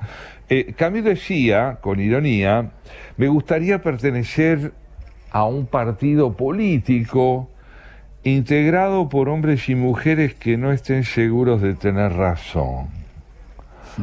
No, Este, no estén seguros de tener razón. Es decir, ¿qué- ¿pero qué está predicando? ¿El agnosticismo? No, está predicando cautela, está predicando apertura hacia el matiz, voluntad de discutir y compartir la búsqueda de verdades que no se eh, abroquelen en una postura intransigente. Y me pareció que en ese sentido también contribuía a lo que señalabas sobre Aarón. Qué interesante, ¿no? Porque tenía subrayado, eh, eh, dice Aaron, toda persona que haya decidido ajustarse a la razón se condena a un, tra- a un trabajo decisivo. de Sísifo, claro, Claro, exactamente, un eterno alpinismo en busca de la verdad que va hacia la cumbre y, y no buscar la piedra, ¿no? Claro. y cargar con ella, y cargar Claro, con ella. claro. Voy a contarte una anécdota Sí. eh, de mi vida que tal vez venga al encuentro de esto y para los oyentes también sea expresiva. Cuando yo tenía 16 años lo conocí a Jean-Paul Sartre, ¿no? porque yo en la escuela de San Pablo, Brasil, donde yo estudiaba, la profesora de, de literatura francesa nos llevó en el año 60 a un encuentro con Sartre que Sartre tenía con la prensa eh, eh, en, Brasil, en San Pablo, y después él, según propuso, quería conversar con jóvenes eh, secundarios del colegio que le hicieran preguntas. Bueno, realmente cuando él entró a la sala de prensa donde iba a hablar, la- le cayó encima todo el periodismo, fotos, micrófonos, preguntas y preguntas y preguntas, y él tenía que responder, responder, responder. Y después se aproximó al final de una media hora a la mesa donde estábamos los temblorosos estudiantes secundarios que le íbamos a hacer una pregunta a él. Yo era la primera vez, te confieso, que veía un filósofo vivo. Claro. Es decir, que no estaba en el mármol. Claro, Nunca había claro. conocido a uno. Y este, y entonces este, este hombre se acerca y yo les pregunto muy tímidamente, ¿no? Digo, dígame, señor Sartre, ¿qué es un filósofo? Y él me contesta, bueno, esto que ves es un hombre al que no le dejan hacer preguntas, lo obligan todo el tiempo a responder. Cuídate de eso. Qué bueno. Qué Te bueno, digo que fue un bautismo. Claro, claro. Claro, fue una advertencia extraordinaria. Cuídate de esto. Es decir, abrirnos paso para poder formular preguntas donde imperan las respuestas congeladas, calcáreas, inamovibles, me parece que es tarea primordial de un intelectual. Claro, claro, claro. Sí, sí, sí, sí, sí. Este, aquello de que, de que la, lo contrario este, de la verdad no es la mentira, sino la certeza, es una Ah, que, que dijo qué bueno Manuel Carrer, eh, Manuel Sí. Carrer, un escritor extraordinario, eh, en el adversario, encabeza con esta frase que también yo la uso mucho, la tengo mu- mu- mucho de cabecera, porque me parece que es eh, justamente, es el gran eh, dilema de nuestros tiempos. Estos tiempos de certezas absolutas, de razones absolutas, son tiempos donde el intelectual tiene que hacer un esfuerzo gigantesco. Bueno, la verdad es que no, no habrá sido mucho más fácil eh, durante la, eh, la posguerra, ¿no? Entre, Claro, quiero decir, bueno. Esto que vos estás describiendo, ¿no? O sea, a veces Este. nos quejamos de, de estos tiempos de redes y de, y de verdades tajantes, pero, pero la verdad es que ser un, por ejemplo, discrepar con, con el establishment intelectual este, en los tiempos de la Guerra Fría no era sencillo, ¿no? Nada, nada sencillo. Es muy interesante lo que planteas, es muy suscitador, porque también vemos ejemplos que provienen de políticos con actitudes democráticas que han demostrado hacia la disidencia que pueda manifestar un intelectual una gran tolerancia, un gran respeto, aun cuando no coincidiera con esas manifestaciones. El que, el que yo recuerdo ahora en este instante es el caso de las manifestaciones juveniles callejeras en París en el año 69, cuando los jóvenes salen a la calle, ¿no es cierto? En ese alzamiento memorable por su intensidad, eh, que, que estaba entre otros encabezado por Jean-Paul Sartre justamente, que sí, estaba sí. identificado con el maoísmo. Entonces, claro, que el- puso en serio la- riesgo la, la- a, la República, ¿no? Puso en serio riesgo. indispensable lo que decís, a tal punto puso en serio riesgo a la República que los servicios de seguridad e inteligencia le dijeron al presidente de Gaulle, le dicen, mire, a este hombre hay que encarcelarlo porque está liderando un movimiento que se va a ir de las manos y la violencia va a ser incontenible. ¿Y qué le responde de Gaulle? A Voltaire no se lo pone preso. o sea, podremos disentir, pero estas figuras cuya finalidad es plantear un punto de vista que, no coincide con el nuestro, pero que no está convocando estrictamente al ejercicio de la violencia, sino a manifestar una disidencia, que está expresando una negativa a considerar que lo que nosotros proponemos sea útil o fecundo, pero que se está valiendo de la palabra para hacerlo con la intención de hacerse oír, bueno, vamos a disentir con él, pero vamos a correr el riesgo de la libertad de expresión. Claro.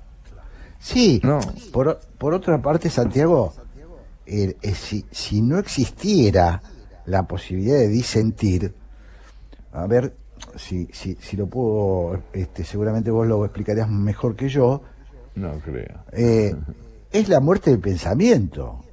Sí. Es la muerte del pensamiento y lo está, eh, lo que ha demostrado la rigidez ideológica, justamente la sacralización de las ideas, esta, esto que se ha llamado ideología, que es un envoltorio del que no se puede salir, es una forma de negar el pensamiento, es una forma, la- es matar la duda, es matar el pensamiento. Mira, esta expresión que usaste me pegó fuerte, la muerte del pensamiento. Porque el pensamiento para morir no necesariamente exige la extinción de las palabras, sino envolverlas en una exclusiva concepción de su función, que es la certeza, como antes decías, la certeza, la imposibilidad de hacerle lugar a la disidencia. Y en ese sentido, este, se me ocurrió traerte hoy una sorpresa. Ah, Una qué sorpresa. lindo. Me gusta más. es este momento. Lo que más me gusta de la tertulia es este momento. Mira, mira, yo pienso que siempre es grato. Te traje un poema de uno de nuestros mejores poetas argentinos, Santiago Silvester, que es salteño. Bueno, en un libro que, que él tituló Ciudad, hay un poema que está encabezado por un verso de Gonzalo de Berceo, uno de los primeros poetas de nuestra lengua, que, que dice así, palabra es oscura, exponerla queremos. Así dice el encabezamiento del poema y lo que Santiago Silvester dice en este poema viene muy a cuenta de lo que acabas de señalar sobre los riesgos de matar al pensamiento. Dice así el poeta. No se las lleva el viento. Las palabras se juntan en algún lugar donde hay reunión de asuntos o personas y cada una cumple su tarea. Palabras para afirmar, para negar, para darse importancia o ser modesto, para que se cumplan o no las escrituras. El destino tiene que ver con las palabras. Cuidado entonces con lo que se dice. Y sin embargo, hay que decir lo que trae problemas, lo que somos o terminaremos siendo, lo que será cierto durante un tiempo. Las palabras van y vuelven y no se las lleva el viento, quedan donde estamos, con la persistencia de lo que estará cuando no estemos, de lo que tosudamente hablará cuando no hablemos, cuando ya no haya que decir, ellas lo dirán como las nubes cuando esconden tormenta. Impresionante. Es bello poema, bello poema, así es. Bellísimo y claro. Y, y qué, y qué oportuno, ¿no? Aquí volvemos a, a esta experiencia de la que hablábamos recién.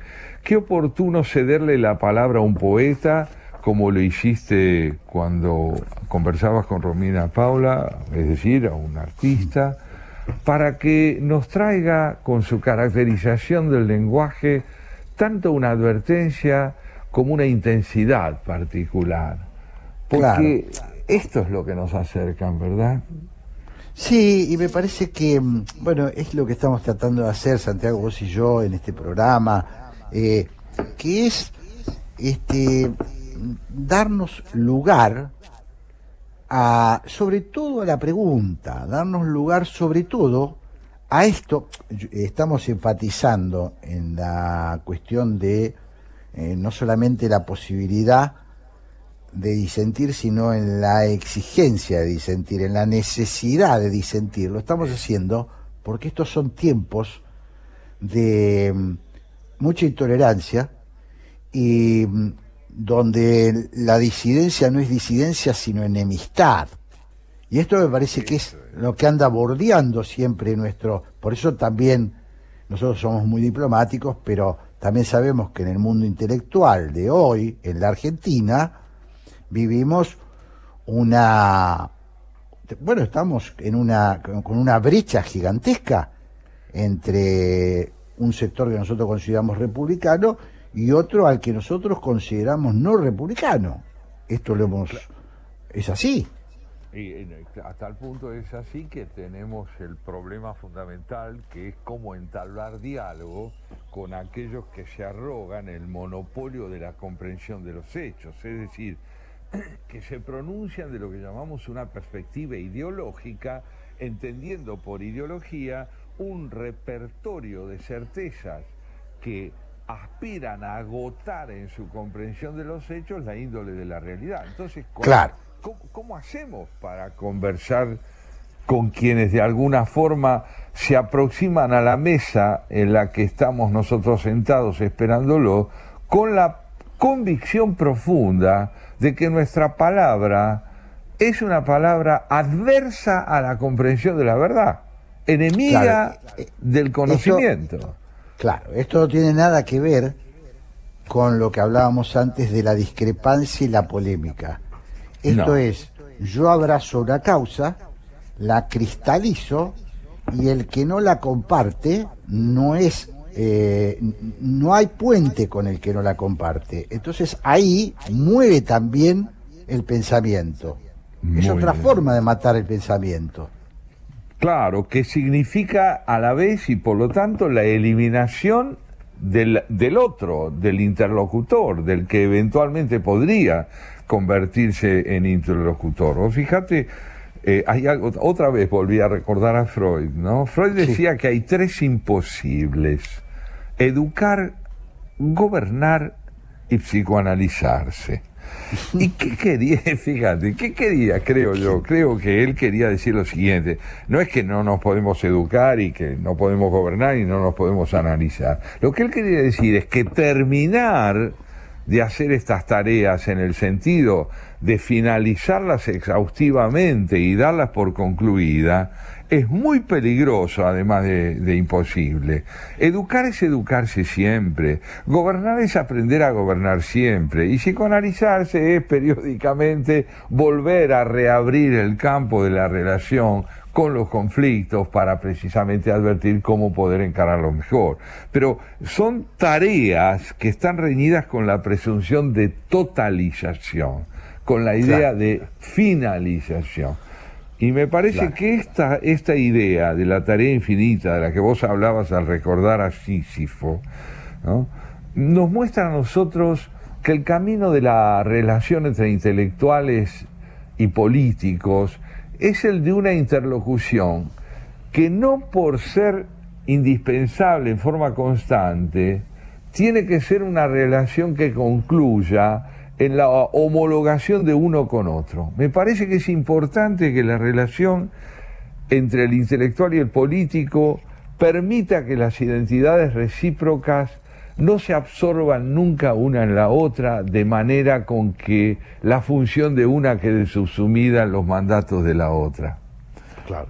Bueno, sos un, un gran, este, lo sé, usuario de redes sociales, pero bueno, las redes sociales son justamente lo contrario de esto que vos estás... Bueno, el uso que se le da a las redes sociales suele ir en contra de esto exactamente, y ahí participan incluso muchas personas de, bueno, con formación intelectual, ¿no? ¿no? No, sé si son intelectuales, pero con formación intelectual, con, con, con, estudios, con carreras, y sin embargo eso es una, es una, este, una batalla campal donde nadie escucha al otro, nadie escucha al otro. horror. Qué horror, qué horror. y es cierto, bueno, acabas de explicar por qué no, no suelo emplearla.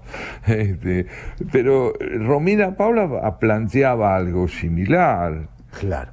Eh, planteaba algo similar. Y, y yo creo que también hay un modo de intervenir en las redes que no necesariamente se agota ni en la presidencia ni en esta polarización maniquea, que es el que tienen aquellos que precisamente al frecuentarlas buscan llevar a la escena de la posibilidad de ser leído posturas intermedias, posturas no beligerantes, sino reflexivas, creo que es tu caso y el de algunos otros como vos, que han optado por no negarle a la palabra la posibilidad de ser un espacio de convivencia y no necesariamente de exclusión. Con este, con esta, con este cierre magnífico, eh, te invito, Santiago, a que escuchemos un tema más, porque después ya sabes que Ah, esta- sí. se abre la puerta y entra la señora, ¿no? La Así que vamos, te invito a escuchar un tema. ¿Cómo no? Vamos.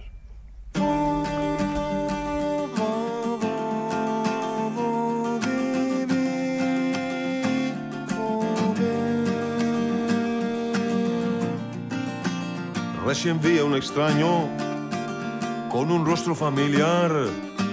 Ahora entiendo al resto cuando me mira mal. El del espejo soy yo, extraño animal.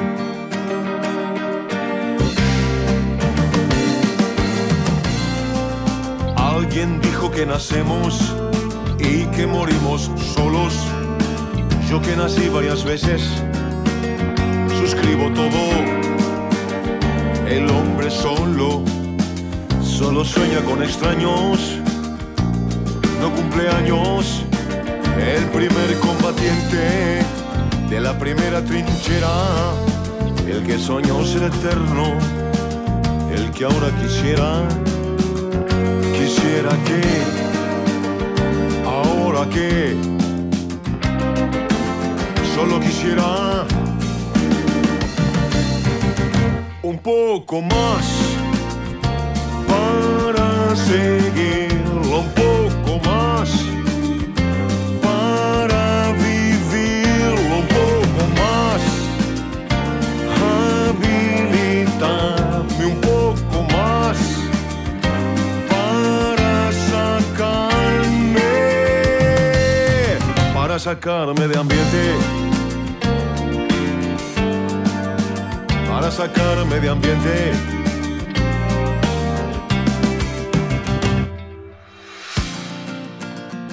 Basta de pasado, de futuro y de presente. Futuro es muerte, pasado gente y el presente que el presente es nada más, nada más. De las tres rosas rojas queda una chamuscada, ya que han muerto las otras, no sirve de nada. El de las flores soy yo,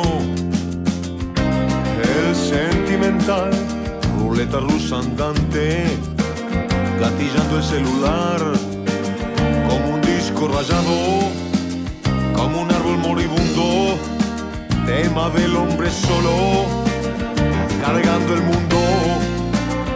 ¿A cambio de qué?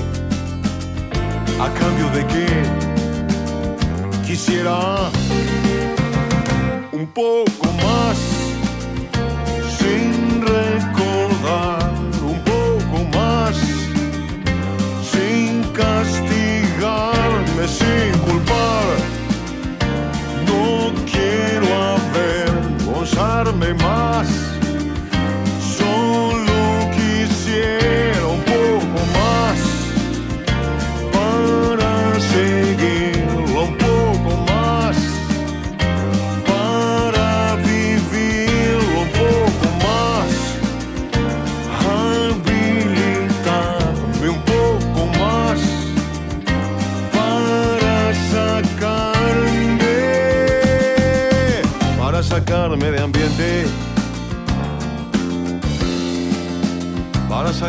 De ambiente. Para sacarme de ambiente. En Haciendo Pie escuchábamos a Jaime Ross cantando Tema del Hombre Solo.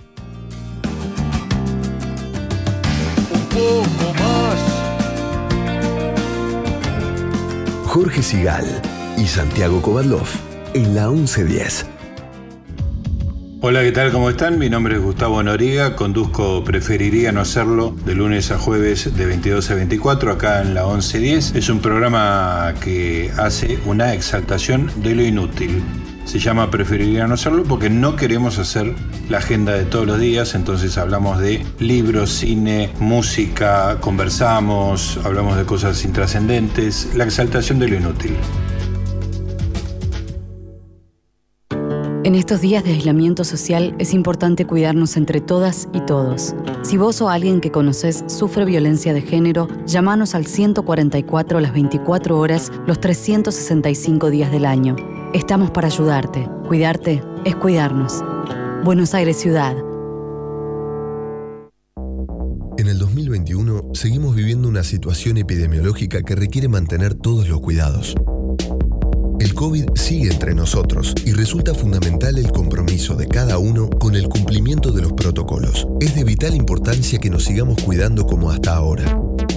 Usa el tapabocas en todo momento, cubriendo nariz y boca.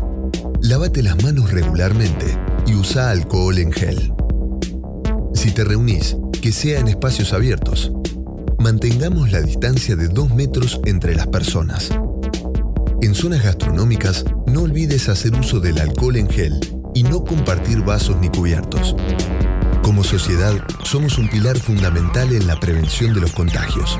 Y por eso es de vital importancia que no nos relajemos con los cuidados. Más información en www.buenosaires.gov.ar barra coronavirus.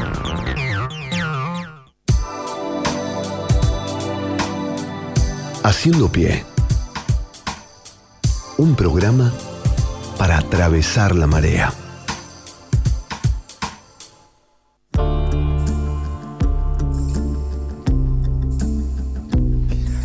Bueno, Santiago, y ahora sí, Como, como es costumbre, eh, se abre la puerta para que entre la señora Graciela Fernández Mejida, acompañada del amigo Pablo Marmorato.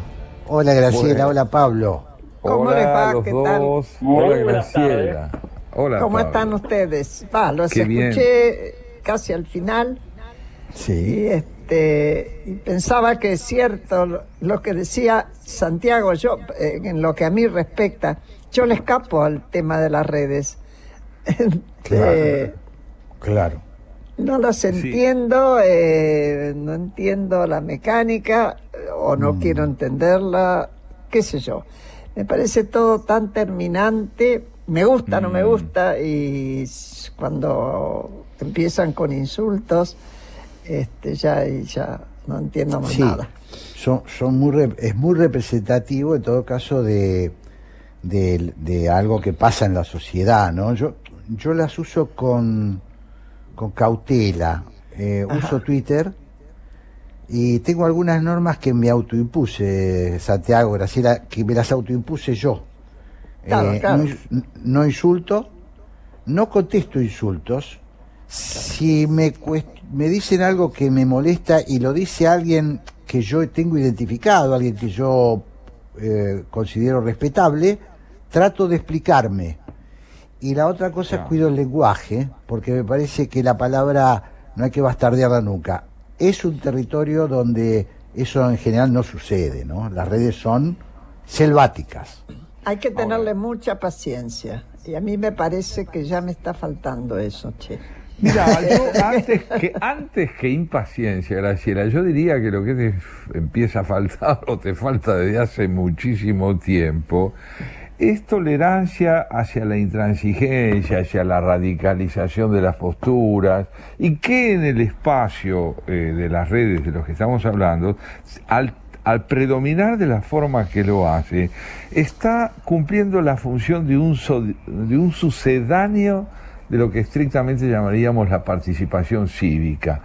Es como compensar una dificultad para protagonizar en espacios de debate menos beligerantes, menos beligerantes, una presencia personal, una intervención subjetiva que está denunciando con su intransigencia serios problemas de educación. Sí.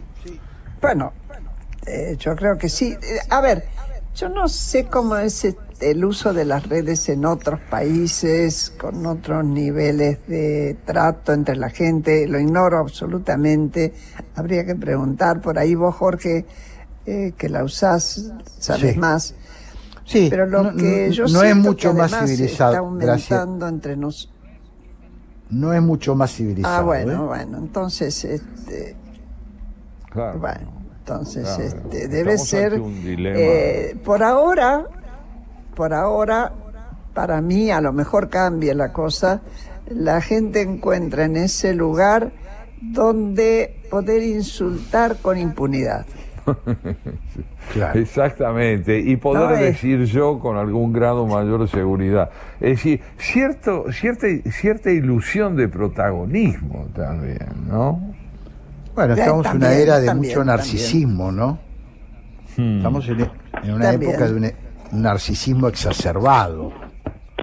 Este, Y mira, por- con tal de que te muestre la televisión, hay gente que es capaz de hacer cualquier cosa por dos minutos de que la televisión te enfoque. sí, o sí, menos. sí, sí. ¿eh? Sí, sí. Yo, yo, eh, yo tengo una posición con respecto a las redes que es que no hay que pelearse con la herramienta, Eh, sino que No. en todo caso hay que buscar la forma de que esa herramienta eh, cumpla un rol mejor, o digamos, eh, eh, me parece que el problema es que en todo caso lo que lo más preocupante es que las redes suelen reflejar lo que las parte de la sociedad piensa.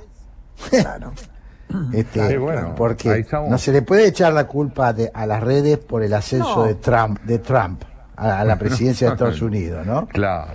Eh, Trump usó las redes, pero las Sí, que sí. lo que votaron fueron los ciudadanos norteamericanos, ¿no? Bueno, y antes el primero que utilizó esa metodología fue Obama, ¿acordás? Exactamente, con un sentido totalmente distinto. Totalmente Pero, eh, diferente, sí, acá- con un logro exitoso. Exactamente. Y, sí, esto de confundir la, la herramienta con quien la emplea eh, está demostrando claramente cuáles son los riesgos eh, a los que nos expone, también lleva nuevamente a algo que me, pareció que valía la pena subrayar, ¿no? Que es que de qué índole es la subjetividad que se vale de esas herramientas, Eh, de cuál es la- el nivel de educación cívica con que estas herramientas llegan a, man- a las manos de una ciudadanía que mundialmente hablando, más allá de las diferencias entre nuestro país y otros, parece ser de alguna forma muy similar en lo que hace a la dificultad para emplearlas con un sentido de debate que responda a las premisas de un sistema político donde la convivencia sea un proyecto, sea una demanda Sí, sí. y no la exclusión. No, es cierto, es cierto. Yo creo que eh, todavía, y, y me parece que últimamente en nuestro país, va, estoy convencida, no es que me parece, Mm. aumentó.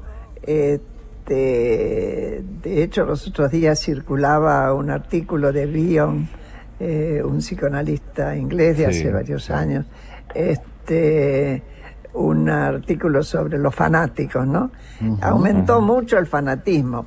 Y cuando existe el fanatismo, es muy difícil, eh, lo que ustedes estaban diciendo, no lo voy a reiterar no- porque no podría hacerlo mejor que vos, Santiago, la dificultad de sentarse a hablar con otros sin tener lista la respuesta antes de que venga la pregunta. Claro.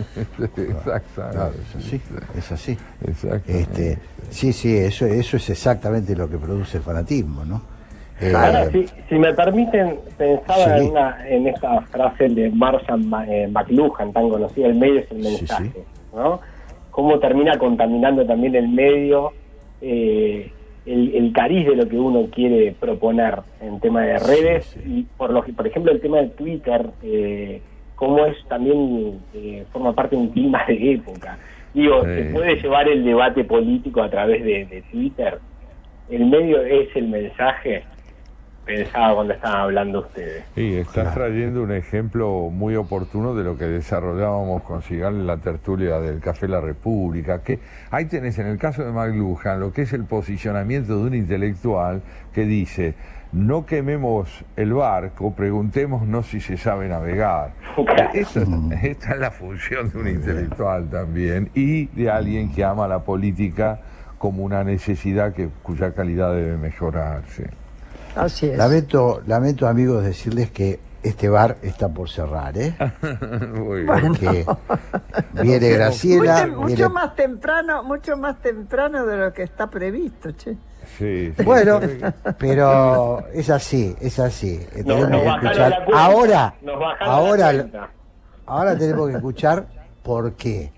Graciela Fernández Mejía y Pablo Marmorato. El valor de así una que nosotros, pregunta.